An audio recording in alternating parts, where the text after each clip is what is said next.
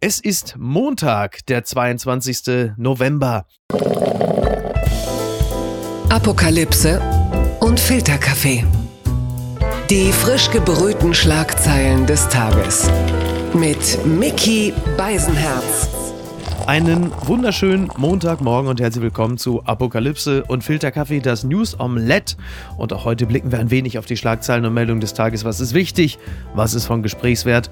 Worüber lohnt es sich zu reden? Und es ist schön, mit ihm zu reden, weil die Themen fantastisch sind und er so viel Expertise hat. Das ist kein Wunder. Er ist Spiegel-Kolumnist, er ist Bestseller-Autor, Journalist und er ist ein guter Freund des Hauses. Guten Morgen, Markus Feldenkirchen. Schönen guten Morgen. Ist mir eine Ehre. Sag mal, äh, das ist jetzt tatsächlich 20 Jahre her, dass Harry Potter und der Stein der Weisen Premiere in Deutschland hatte. Dieser kleine freche Kerl mit dieser Frisur und der Brille. Was ist aus ihm geworden? Er ist heute, ist er Gesundheitsexperte der SPD, sitzt bei Markus Lanz und sagt, das ist also ganz gefährlich hier mit dem Stein der Weisen. Ist doch Wahnsinn, dass das schon 20 Jahre her ist, oder? Ist total. Also äh, ich hätte es nicht gedacht, weil ich habe es mir auch nicht angeguckt ja. und äh, deshalb ist es mir völlig Wumpe. ich habe auch nur einen einzigen Teil gesehen, habe auch äh, kein einziges Buch gelesen. Ist das und, nicht toll? Äh, ja, wir sind die beiden einzigen, glaube ich. Ja, wirklich, aber also mir merkt man es auch an. das ist das Problem bei der ganzen Sache. Ähm, dann kommen wir mal lieber zu den anderen Dingen. Sachsen und Österreich gehen heute in den Lockdown. Äh, speziell äh, bei letzterem Land kommt dann auch noch die Impfpflicht im Februar und das bringt uns hierzu. Die Schlagzeile des Tages. Kinder- und Jugendärzte fordern Impfpflicht für Erwachsene, das schreibt der Tagesspiegel. Angesichts der vierten Corona-Welle fordert der Berufsverband der Kinder- und Jugendärzte eine allgemeine Impfpflicht für Erwachsene. Der Verbandspräsident Fischbach, der erklärt das ähm, vor allem deshalb, weil Kinder und Jugendliche seit Beginn der Pandemie die größten Opfer gebracht hätten. Unter den Lockdown-Maßnahmen hätten sie mehr gelitten als andere Gruppen. Viele haben psychosoziale Störungen entwickelt, Adipositas, Spielsucht und Lernrückstände. Ende. Tja, die Impfpflicht, äh, da ist sie wieder. Unter anderem jetzt auch vom Ministerpräsidenten von Schleswig-Holstein, Daniel Günther, eingebracht. Also der, manch einer würde vermutlich auch jetzt von einem Dammbruch sprechen, je nachdem, wie man so auf das Thema blickt. Ja, die Dammbrüche äh, rücken näher. Also bis vor ein paar Wochen waren sich ja wirklich noch alle in der Politik einig, dass das mhm. Allerfalscheste, was man je hätte fordern können, ja. eine Impfpflicht ist. Und man sieht jetzt wirklich im Stundentakt, mhm. wie Leute quasi diese Position räumen und angesichts der desaströsen Lage dann doch darüber nachdenken, weil mittlerweile die Möglichkeiten zu handeln, zu reagieren auf den Anstieg der Infektionszahlen, auf die Belastung der Krankenhäuser, der Intensivstationen wirklich schwindet und man außer Lockdown und Impfpflicht nicht mehr allzu viele effektive Möglichkeiten in der Hand hat. Tatsache. Jetzt hat zuletzt auch Heiko Maas, der geschäftsführende Außenminister, hatte äh, bei den Kollegen bei, ich glaube, es war Bild TV, Lockdowns und die Impfpflicht ausgeschlossen. Ich möchte nochmal daran erinnern, das ist äh, der Mann, der auch so vorausschauend in Sachen Afghanistan agiert hat. was hat ähm, der mit dem Thema zu tun? Das habe ich mich auch gefragt. Andererseits, was hat er mit anderen Themen zu tun? Von daher kann er sich auch gerne dazu äußern.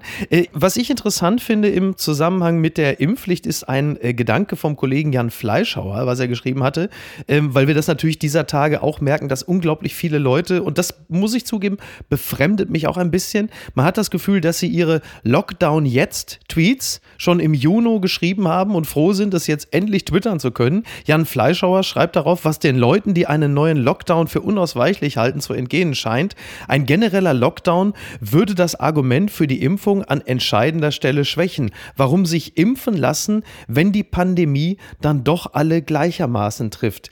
Da hat er ja, was das politische Werkzeug angeht, durchaus einen Punkt, zeigt aber auch, dass das virologische, das epidemische Geschehen die Politik auch wieder komplett überrollt hat und ihnen den Handlungsspielraum nimmt. Total. Also ich hätte es mir nicht träumen lassen. Auf die erste Welle wurde, weil es noch überhaupt keine alternativen Möglichkeiten gab, mhm. konsequent reagiert in Deutschland mit Lockdowns.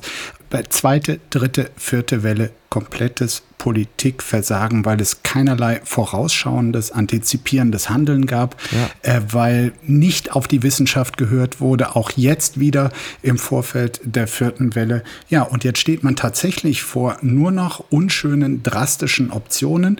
Ich würde auch sagen, ein genereller Lockdown ist völliger Quatsch in mhm. Gebieten wie zum Beispiel in Sachsen oder aber in den schönsten Bergregionen Bayerns, wo die Inzidenz äh, wirklich sehr, sehr hoch ist, weit über 1000 dass da regional begrenzt mittlerweile nur noch Lockdowns helfen, ist traurig, aber ist, glaube ich, so. Irgendwie muss ja vor die Welle kommen, ne? wie man so schön sagt, um dann irgendwann eine Nulllinie zu haben und auf dieser Basis mit 2G und 2G Plus wieder einigermaßen Kontrolle über das Geschehen zu haben.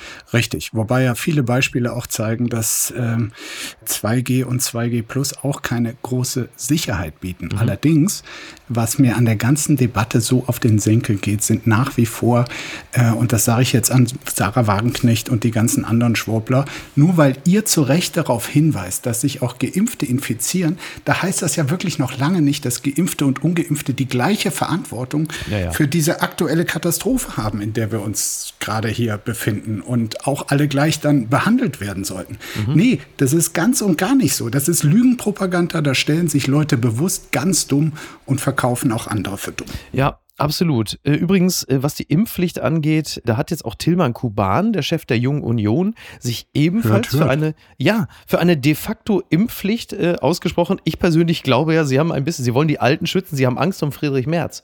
Sie wollen, dass Friedrich Merz als Risikogruppe, also da in, in äh, Luftpolsterfolie quasi eingepackt wird. Ich für meinen Teil, ich, ich habe ja mittlerweile, ich bin jetzt in die Schizophrenie-Phase eingetaucht. Soll heißen, ich bin einerseits auch für die Impfpflicht, beziehungsweise für das, ich nenne es jetzt mal bewusst, für das Drangsalieren mittels 2G mhm. und empfinde trotzdem immer wieder Unbehagen gegenüber dem Individuum, wenn ich zum Beispiel merke, dass der Druck auf Josua Kimmich äh, so erhöht wird und fühle mich in seiner persönlichen Situation unwohl. Also das ist, das ist ja ganz komisch, weil ich ja im Grunde genommen ja so ein Grenz- Totalitarismus unterstütze, indem ich sage, jetzt alle impfen, fertig aus. Und andererseits manchmal zumindest immer noch so ein, wie soll ich das sagen? Ja, ich, ich, wo ich dann immer denke, oh Gott, der arme Kerl, der wird jetzt so unter Druck gesetzt, ja. wissend, dass das, wofür er sich entscheidet, das Falsche ist.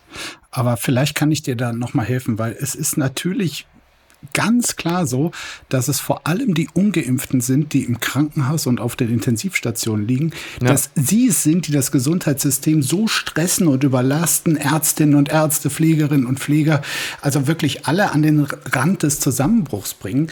Die Krematorien in Deutschland übrigens auch. Und oh das ja, in Sachsen können sie jetzt sonntags auch arbeiten. Das ist doch ein echter Fortschritt. Die Krematorien haben gesagt, Leute, macht euch keine ja, Sorgen, wir können auch sonntags ran. Ja. Und ich meine, wenn alle geimpft wären, wäre es an all diesen Orten, die ich eben genannt habe, wesentlich, ja wirklich, also zum Mitschreiben, wesentlich entspannter. Und ja. das ist genau der Unterschied. Und deshalb hält sich mein Mitleid mit Leuten wie Kimmich und anderen auch wirklich sehr in Grenzen. Naja, total. Ja, auch völlig zu Recht. Das ist ja keine der Frage. Der FC Bayern hat ja jetzt äh, Gehaltsverzicht oder äh, ja. Gehaltsaussetzung angedroht. Ne? Ja, 700, also für Kimmich bedeutet das jetzt irgendwie die Wochen der äh, Quarantäne, die kriegt er nicht bezahlt als Ungeimpfter. Der das verdient, habe ich gelesen, 384.000 Euro im, in der Woche. Ja. Ich meine, das verdiene ich nicht mal im Monat. Ja, muss man sich mal vorstellen, Markus. Aber du hast auch einfach schlecht verhandelt. Das ist in der Branche bekannt. Ähm, ich habe schon gesagt, jetzt hat ja der FC Bayern gegen Augsburg am Freitag verloren. Mhm. Unter anderem ja auch, weil Kimmich nicht mitgespielt hat. Der ist ja nun schon ne, also eine wichtige Person im Kader des FC der Bayern. Schon auf dem Platz eigentlich wichtig. Ja. Und ich fand das so symbolhaft. Also Kimmich fällt aus und alle verlieren. Und das ist ja letzten Endes in gewisser Hinsicht äh, ja für das gesamtgesellschaftliche Geschehen ja relativ repräsentativ. Ja. Also wenn da eine Handvoll, du hast ja noch andere, Musiala, Nabri, will ja gar nicht alle Namen nennen, wenn die sagen, nee, wir machen da nicht mit, ist das eine Belastung für dieses Team? Und das hochgerechnet und skaliert für die gesamte Gesellschaft ist es ja auch so. Also der prozentuale Anteil der Bayern-Spieler, die ungeimpft sind, der liegt so in etwa, sagen wir mal grob bei, weiß ich nicht, 20 Prozent, kann man so sagen. Ja, also ja, bei Bayern ist er, glaube ich, fast noch größer als im, im Rest der Gesellschaft, der Anteil der Ungeimpften, ja. ja passt ja auch wieder, ne? In Bayern, äh, klar. Also das ist. Aber, äh, mir geht es so auf den Senkel wie 10 mhm. oder 15 Prozent der Gesellschaft. Den Rest wirklich unter Stress setzen, ihm auch Möglichkeiten verwehren. Also ja. dieser Radikalegoismus, den habe ich wirklich satt. Ja, vor allen Dingen jetzt äh, wart mal ab, wie das läuft. Wir wissen ja noch, also wozu wir fähig waren im ersten Lockdown, als Leute andere auf Picknickdecken fotografiert mhm. und ins Netz gestellt haben, weil das so unsolidarische Schweine waren, von wegen Stay at Home. Jetzt mach dir mal ein Bild davon, was das bedeutet. Sollten wir wieder einen generellen Lockdown in Deutschland kriegen, was dann los ist. Also ich weiß ja jetzt schon über private Verwerfungen gegenüber den Leuten, die dann im persönlichen Bekannten- oder Freundes- oder Familienkreis ungeimpft sind. Jetzt lass mal in Bayern den Weihnachtsmarktbudenbetreiber alles wieder abbauen und der hört dann von seinem Cousin oder seiner Tante, nee, ich lass mich nicht impfen. Mhm. Ja, herzlichen Glückwunsch. Das sind Gespräche, das wird noch richtig witzig. Ja, und das auch in diesem Kontext von wegen, dass die Politik ja die ganzen Monate über gegen die Impfpflicht war, weil sie die Spaltung der Gesellschaft mhm. verhindern wollten. Ja. Ich meine, mehr Spaltung als jetzt gibt es nicht. Und die großen Spalter sind wirklich die, die unsolidarisch sind mit der großen Mehrheit. Na, zumal die Spaltung ja auch nicht durch die Mitte der Gesellschaft läuft, hm. sondern die Spaltung läuft ja ungefähr am Rand. Ja, wir reden ja jetzt hier auch bei den sagen wir, 25 bis 30 Prozent Ungeimpften. Die sind ja jetzt ja auch nicht alle diehard Querdenker. Wir reden ja hier eher über so 10 bis 13 Prozent. Die sind ja letzten Endes der abgespaltene Teil. Ja. Also warum man denen gegenüber jetzt so milde agiert, es wird sowieso so kommen. Mark my words. Am Ende werden 50 Euro Impfprämie ausgelobt und dann sitzen alle da, die sich bereitwillig dreimal umsonst haben impfen lassen. Die haben lediglich nur, äh, um nicht zu versterben, sich impfen lassen. Wie billig eigentlich, ne? Ich wäre wirklich dafür, weil ich glaube, ja, unter den jetzt Ungeimpften gibt es zumindest einen relevanten Teil, ja. der noch irgend so einen komischen, bisher noch nicht gezogenen Joker genau. brauchen. Und dann gibt es aber natürlich die Rechten, die ein tiefes Misstrauen gegenüber dem Staat haben und einfach äh, sich hier querstellen wollen, auf Teufel komm raus, sie hätten auch andere Themen wählen können. Und unsere ganzen anthroposophisch angehauchten Mitbürgerinnen und Mitbürger, die auch gerne mal ein Globuli zum Frühstück essen und jetzt glauben, dass der Impfstoff ihren Körper zerstört. Also vielen Dank nochmal an diese beiden Gruppen. Bitte empören Sie sich jetzt. Saddam Hussein der Ärzteschaft. Kubicki entschuldigt sich bei Montgomery. Das berichtet das Redaktionsnetzwerk Deutschland. Der stellvertretende FDP-Vorsitzende Wolfgang Kubicki hat bei Weltärztepräsident Frank Ulrich Montgomery nach dessen Worten um Verzeihung dafür gebeten, dass er diesen Saddam Hussein der Ärzteschaft genannt habe. Das war bei einer Parteitagsrede. Da hat äh, Kubicki wieder mal zugelangt. Wir erinnern uns vor kurzem, sagte er noch, in seiner Kneipe in Schleswig-Holstein würde man jemanden wie äh, Lauterbach wohl als Spacken bezeichnen. Prost. Jetzt ist also Montgomery dran. Das ist ja wirklich, also Kubicki hat ja eine beeindruckend hohe, sagen wir mal, Absaugungsinzidenz. Er ist so ein bisschen für mich der Prinz Philipp Schleswig-Holsteins geworden. Also Lauf, Und jetzt ja. ist Montgomery dran. Was halten wir denn jetzt davon? Ich habe natürlich wie immer vollstes Verständnis mit äh, Kubicki. ich persönlich, äh, du hast es sicherlich auch schon mitbekommen, ich vergleiche ja zum Beispiel Menschen sehr oft mit Hitler mhm. und verstehe dann gar nicht, warum die dann irritiert sind, weil ich denke da natürlich nie an den Massenmörder, sondern an die sehr markanten Augenbrauen. so hat es ja auch Kubicki begründet. Er habe bei dem Vergleich nicht an den Massenmörder gedacht, ja. sondern an dessen Schnurrbart. Das ist richtig, ja. Fand ich als Erklärung äh, auch sehr interessant. Ich erinnere mich daran, dass Felix Magath, unter anderem von der Presse, der englischen, äh, immer sehr gerne als, äh, als Saddam bezeichnet wurde. Ich fand, das ist ein ungeheuerlicher Vergleich, weil, äh, das muss man das ja ganz klar nett. sagen, die republikanische Garde von Saddam Hussein hatte ja deutlich schlechtere Laktatwerte. Ne? Also ist ja insofern also schon überhaupt nicht passend. Und was ähm, Kubicki auch gesagt hat, er hatte auch bei dieser Parteitagsrede, hat er Markus Söder hat er äh, auch kritisiert. Er sagte, das Handeln von Bayerns Ministerpräsident äh, sei charakterlos und menschlich erbärmlich, weil er stellt die eigenen Karriereambitionen vor den Schutz der Bevölkerung. Das kann ich mir bei Markus Söder wirklich nicht vorstellen. Nein, ich auch nicht. Und ich muss sagen, nur weil eine Kritik von äh, Wolfgang Kubicki stammt, ist sie nicht zwingend falsch. Also mhm. ähm, er hat natürlich äh, Markus Söder immer den Mund von Anfang an viel zu voll genommen. Und ähm, ja. so schlimm das ist für die Menschen in Bayern, aber irgendwas muss da schiefgelaufen sein. Naja, wobei Markus Söder, bitte, er hat doch jetzt äh, Blocken, Bremsen, Boostern, 3B. Das hat er sich doch 3B? ausgedacht. Ne, ist doch wunderbar, das kann man doch jetzt immer wieder zitieren. Das ist doch wieder The Söder Way. Äh, wobei ich schon merke, ich habe das auch in der Sendung äh, Maischberger beobachten dürfen, die ihn ja sehr gut rangenommen hat. Und ich finde dieses Karate von Söder, also jeden Angriff so ins Leere laufen zu lassen und abzuwehren, äh, das funktioniert auch immer weniger gut, weil die Sachlage halt einfach so offensichtlich unangenehm für ihn ist, dass er auch nicht mehr immer nur sagen kann, A, schauen Sie, die anderen machen es noch schlechter oder B, ich habe es erfunden.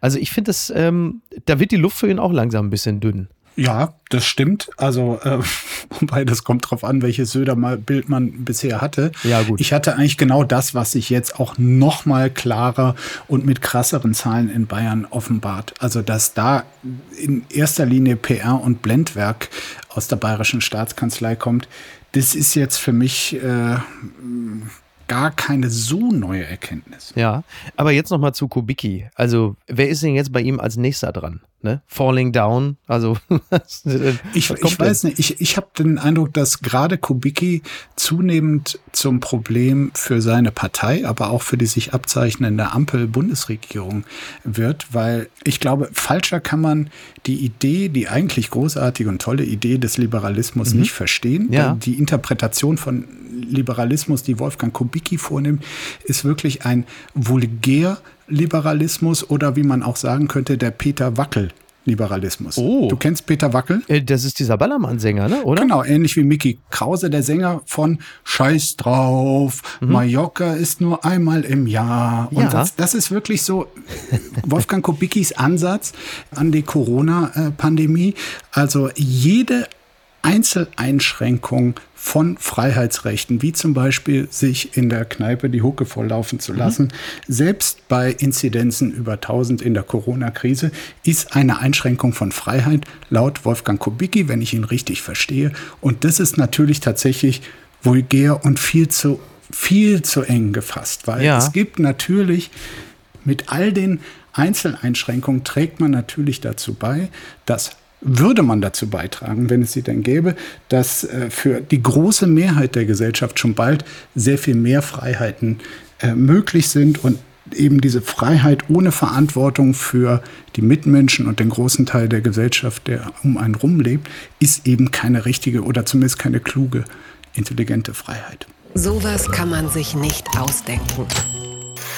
Oder vielleicht eben doch. Es geht derzeit eine Ampelkoalitions- Kabinettsliste rum. Ah. Ja, und äh, sowohl du als auch ich, wir haben schon mindestens eine Version dieser Kabinettsliste erhalten. Und jetzt ist es ja nun so, in seriösen Medien würde man so etwas nicht besprechen. Umso schöner, dass wir davon natürlich komplett hier in diesem Podcast befreit sind. Es gibt sind. auch Medien, die sich für seriös halten, die es trotzdem besprechen, aber wunderbar, ja. Ich zitiere gerne NTV an dieser Stelle. Ministerliste kursiert. So könnte das künftige Kabinett aussehen. Ja, an Nikolaus äh, soll die neue Regierung stehen und jetzt ist eben diese Liste im Umlauf. Gut, jetzt wenig überraschend, dass auf dieser Liste Olaf Scholz, der Bundeskanzler, sein soll. Also Armin Laschet taucht das da wirklich Das ist auf all den Berliner Listen, glaube ich, gleich. Das ja. ist, glaube ich, äh, mhm. bei allen gleich. So, jetzt ist Wobei es aber so. Armin Laschet hat mir gestern noch eine geschickt, da stand er drauf. ich glaube, selbst Armin Laschet wird das nicht mehr schreiben, aber wer weiß. Stimmt. Ähm, Robert Witz. Habeck soll der künftige Wirtschaftsminister sein und die FDP stellt Christian Lindner als Finanzminister, Annalena Baerbock, Außenministerium, Christine Lambrecht, die ehemalige Justizministerin, wäre Innenministerin. So, Hubertus Heil bleibt Arbeitsminister. Was hat dich denn überrascht, um mal so zu fragen? Ich weiß gar nicht, über welche Liste du jetzt redest, weil es gibt ja, wirklich zugeben. ständig neue. Es kommt drauf an, wer hier einen Spin setzen will. Ja. Und äh, die unterscheiden sich auch wirklich. Ich glaube, bei, de, bei den Spitzenpositionen, die du benannt hast, sind die äh, Listen tatsächlich halbwegs übereinstimmend. Mhm. Aber dann gibt es doch sehr große Unterschiede. Ja. Wer ist zum Beispiel auf deiner, lass uns doch mal hier so Listenvergleich ja. machen. Wer ist auf deiner Liste mhm. Minister für äh, wirtschaftliche Zusammenarbeit und Entwicklung. Ach du Scheiße. Das war ja früher immer, wie war das, die rote Heidi, ne? Heidemarie Zoll, ja. Zoll, ne? Das war also dieses Amt. Und äh, war das nicht jetzt zuletzt, war es doch was? Ne, Gerd Müller ist auch schon. Das ist doch, so ein Amt, das. Müller doch, von war der Gerd CSU. Müller, ne? Ja. Gerd Müller von der CSU. Gut, die CSU ist nur jetzt wirklich raus, also thank God. Ich guck mal eben ganz kurz, weil ja, ich habe ja. Ach ja, Bärbel ja, Kofler. Bärbel Kofler. Kofler. Siehst du, auf meiner Liste, die ich erst gestern Abend bekommen habe, steht da Clara Geiwitz, die Frau, die mit Olaf Scholz über die ganzen Regionalkonferenzen touren musste ja. und jetzt hier angeblich dieses Amt haben soll. Die habe ich lustigerweise auf dieser anderen Liste, die mir jetzt Welche? zuletzt geschickt hm? wurde. Ich habe zwei was? Listen. So. Ne, die kursieren. Da ist nämlich Clara Geiwitz auch, da ist aber auch Christina Lamprecht. Äh, ist die ist Inneres. Äh, für Inneres und das erscheint mir auch sehr, sehr plausibel. Also, ja, als Justizministerin ist der Weg ja vielleicht gar nicht so wahnsinnig weit. Wobei das ja zum Beispiel auch wiederum so ein Amt gewesen wäre, mit dem, und da müssen wir jetzt mal über ein, zwei Personalien sprechen, die uns ja vermutlich auch ein bisschen irritieren. Da wäre ja zum Beispiel Cem Özdemir, der immer sehr mit diesem Amt geflirtet hat, wäre ja dafür in Frage gekommen, allerdings nur aus Sicht von Cem Özdemir, aber offensichtlich nicht aus Sicht der Grünen, die ihn nämlich laut beider Listen für überhaupt gar kein Ministeramt nominiert ja. haben. Also Was Özdemir wird, sehr schade wird, ist, wie ich finde. ich glaube, solange Robert Habeck und Annalena Baerbock da drüber zu befinden haben, wird Cem Özdemir mhm. da nichts. Ähm, und ja, die interessant. Ne? sich auch erstmal für, de, für das Innenministerium einsetzen. Sag mal, wer ist denn auf deiner Liste äh, Gesundheitsminister? Also, das ist jetzt ganz interessant, weil, also auf der einen Liste ist Michael Teurer Gesundheitsminister. Michael Teurer, FDP. Genau. Das hieße, laut deiner Liste ginge das Gesundheitsministerium an die FDP. Exakt. Und auf der anderen Liste ist es wiederum Petra Köpping von der SPD. Ach, siehst du, so. diese Liste habe ich auch. Petra Köpping. Genau. Siehst du. Und als Staatssekretär Sabine Dittmer und ja. ein gewisser Karl Lauterbach. Ja, so siehst du. Klar, Toll. Sabine Dittmer kennt man, aber mhm. Lauterbach, der, ja. Der weiß mhm. man auch nicht, ne? So, aber Michael Teurer jetzt, ja. Also, das ist ja nun jetzt eine Person, die ist ja derzeit die Hassfigur im Internet, weil die dem Karl Lauterbach den Job wegnimmt als Gesundheitsminister. Das ist ein bisschen wie früher, als Anke Engelke äh, Hassmails bekommen hat, weil sie Elisabeth Volkmann den Job als Marge Simpson weggenommen hat. Äh, was man vielleicht dazu sagen muss, Elisabeth Volkmann ist damals gestorben. Sie konnte nun wirklich, also da konnte niemand was dafür. Und dieser arme Karl Lauterbach, der doch im Grunde genommen von ganz Twitter, oder vielleicht war es auch so, ich glaube, Karl Lauterbach hätte es gemacht, aber Lanz hat sein Veto eingelegt, die Ablösesumme war zu hoch. Das kann natürlich auch sein.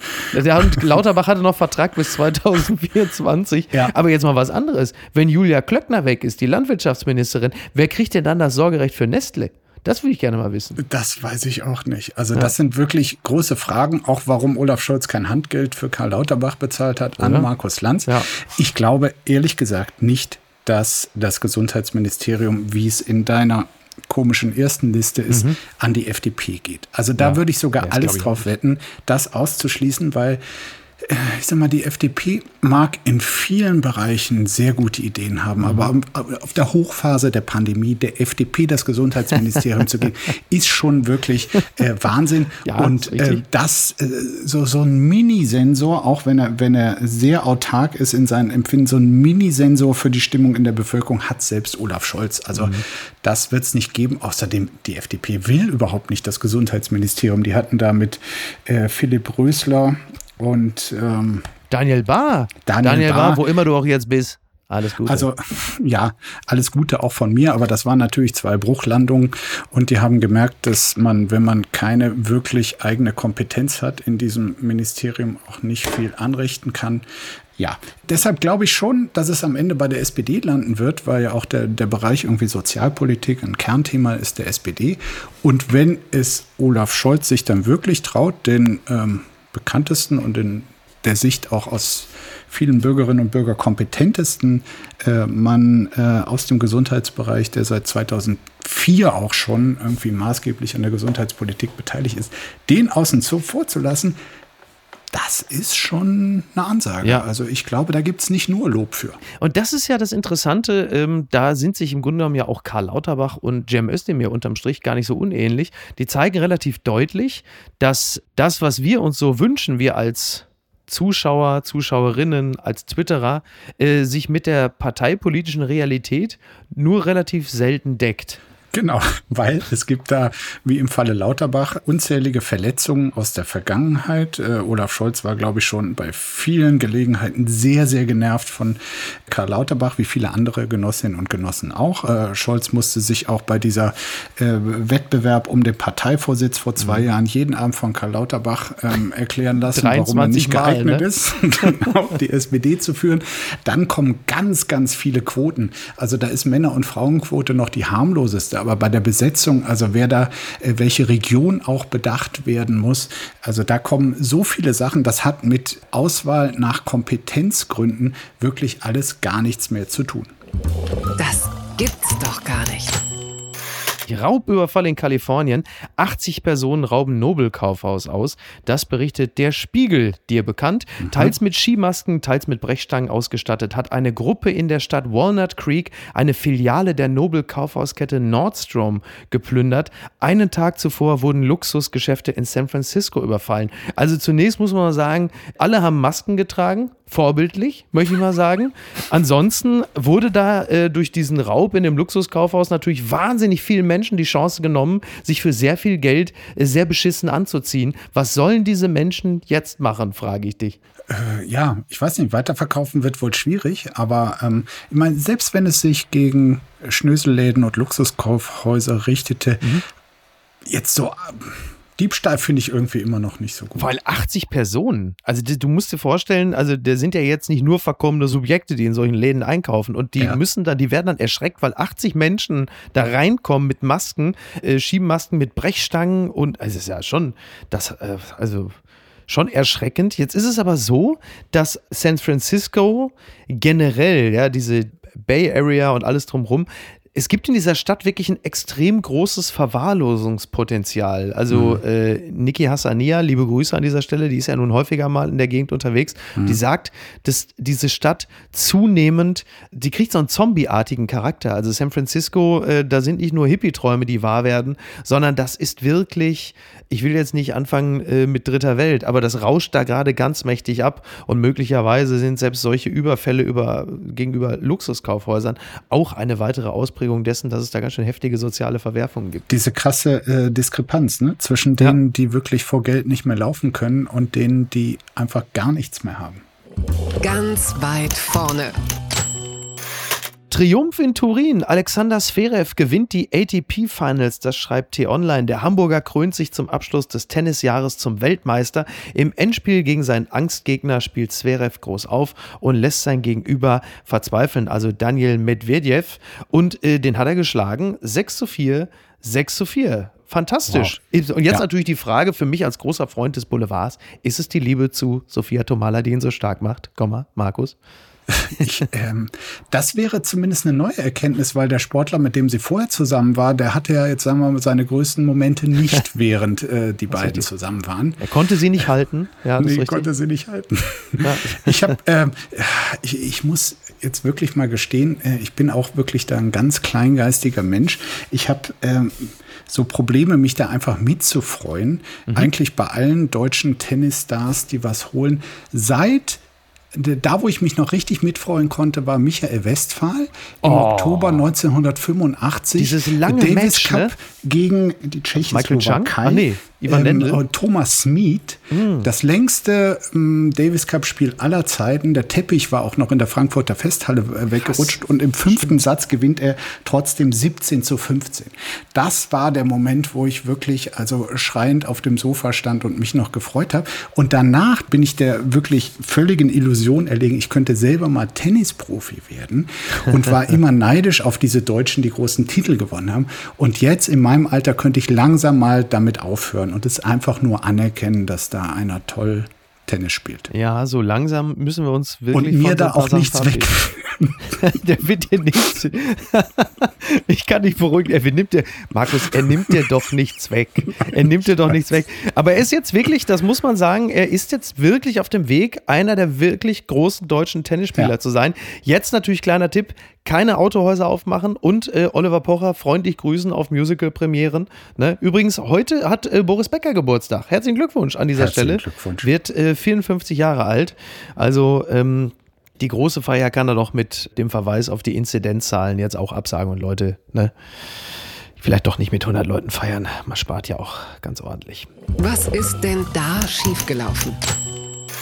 News.com.au schreibt, Woman swallows Apple AirPod after mistaking it for a painkiller. Eine 27-jährige Frau, äh, eine, eine TikTok-Userin aus Boston, die hat das dann auch geschildert, natürlich bei TikTok. Und die hat erzählt, wie sie eigentlich eine Ibuprofen-Tablette einnehmen wollte und nahm so eine 800er, die hatte sie in der einen Hand und in der anderen Hand hatte sie ihren AirPod und dann hat sie eine Flasche Wasser genommen und dann hat sie die Ibuprofen genommen und dann mhm. festgestellt, huch, ich habe die Ibuprofen ja noch in der Hand. Was ich nicht mehr in der Hand habe, ist der AirPod. Und das ist natürlich in diesem ähm, Medizinland USA, das ist der beste Beweis, die Amerikaner schlucken wirklich alles. Das muss man sagen. Ja. Ne?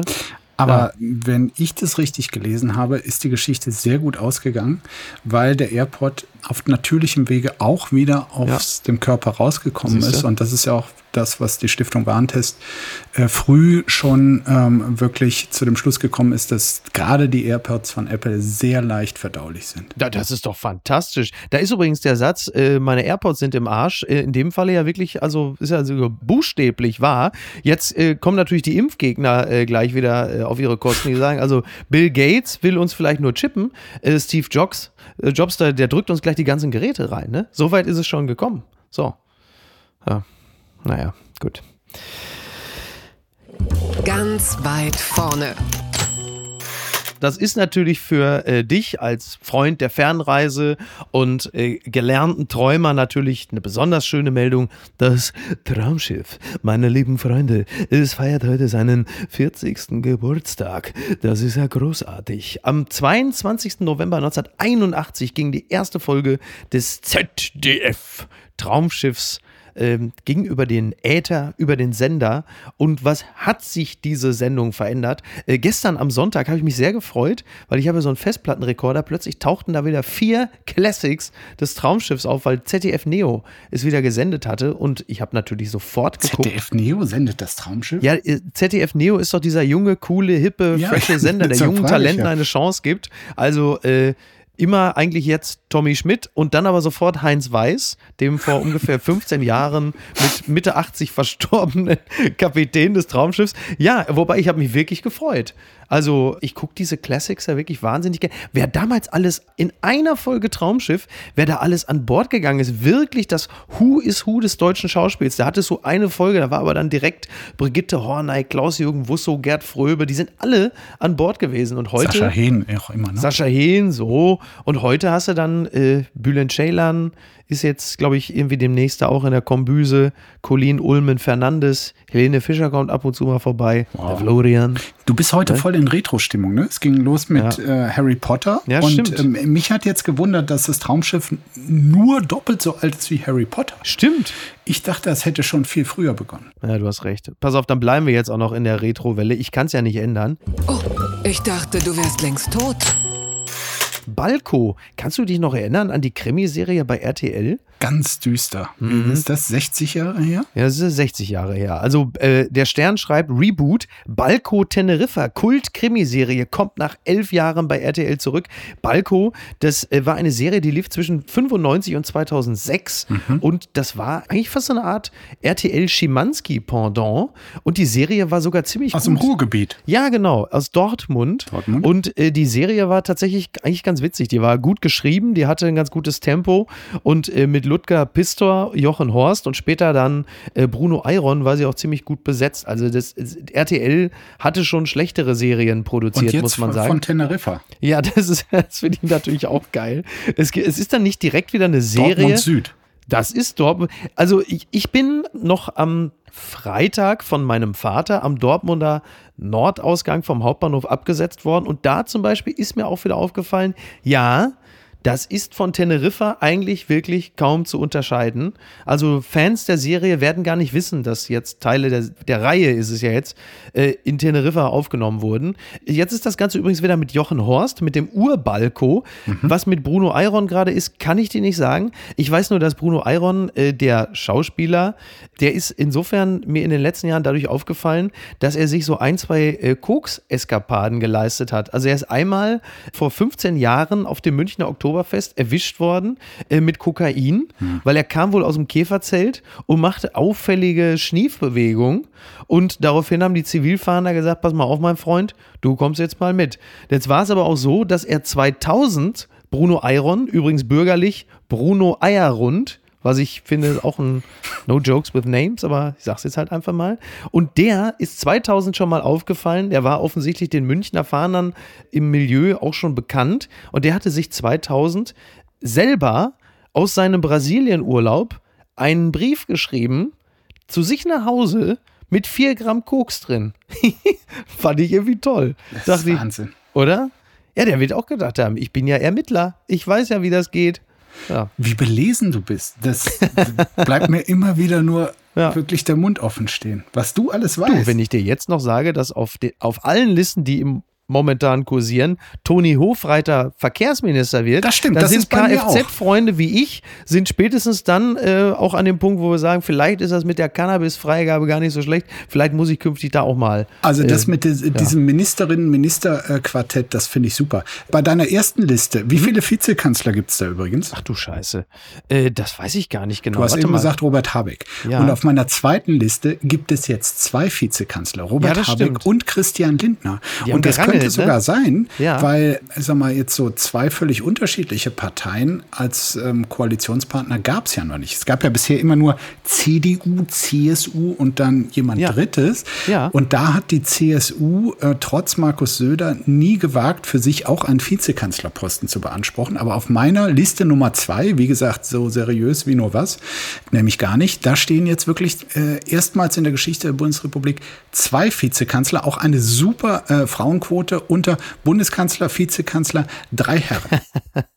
ja, da ist ja selbst Friedrich Merz, der jetzt mittlerweile eine stellvertretende Vizegeneralsekretärin äh, für sich ins Leben gerufen hat. Äh, da ist er schon progressiver drauf. Das hätten wir dann doch auch nicht gedacht, so am Ende des Tages. Markus, wir sind äh, durch, aber nur für heute. Und äh, mir bleibt nichts anderes übrig, als hinten raus noch ganz herzlich Vanessa Nöcker zu gratulieren, der äh, Filmemacherin, der Produzentin, die unter anderem gerade die fantastische Michael Schumacher-Doku zu Netflix gebracht hat. Sie wird äh, heute 50 Jahre alt, beziehungsweise sie ist es noch. Und ich möchte noch kurz äh, darauf hinweisen, dass in meiner Sendung bei NTV heute Abend Jaguna Marinic zu Gast sein wird. Plus der uns äh, bekannte Karl Lauterbach, Nein. über den wir schon gesprochen haben. Und den werde ich natürlich darauf ansprechen, warum Alles. er nicht Gesundheitsminister werden darf. Ja, oder? Wobei es ist ja noch gar nicht entschieden. Also ja, unsere Listen sind wirklich unseriös. Ja.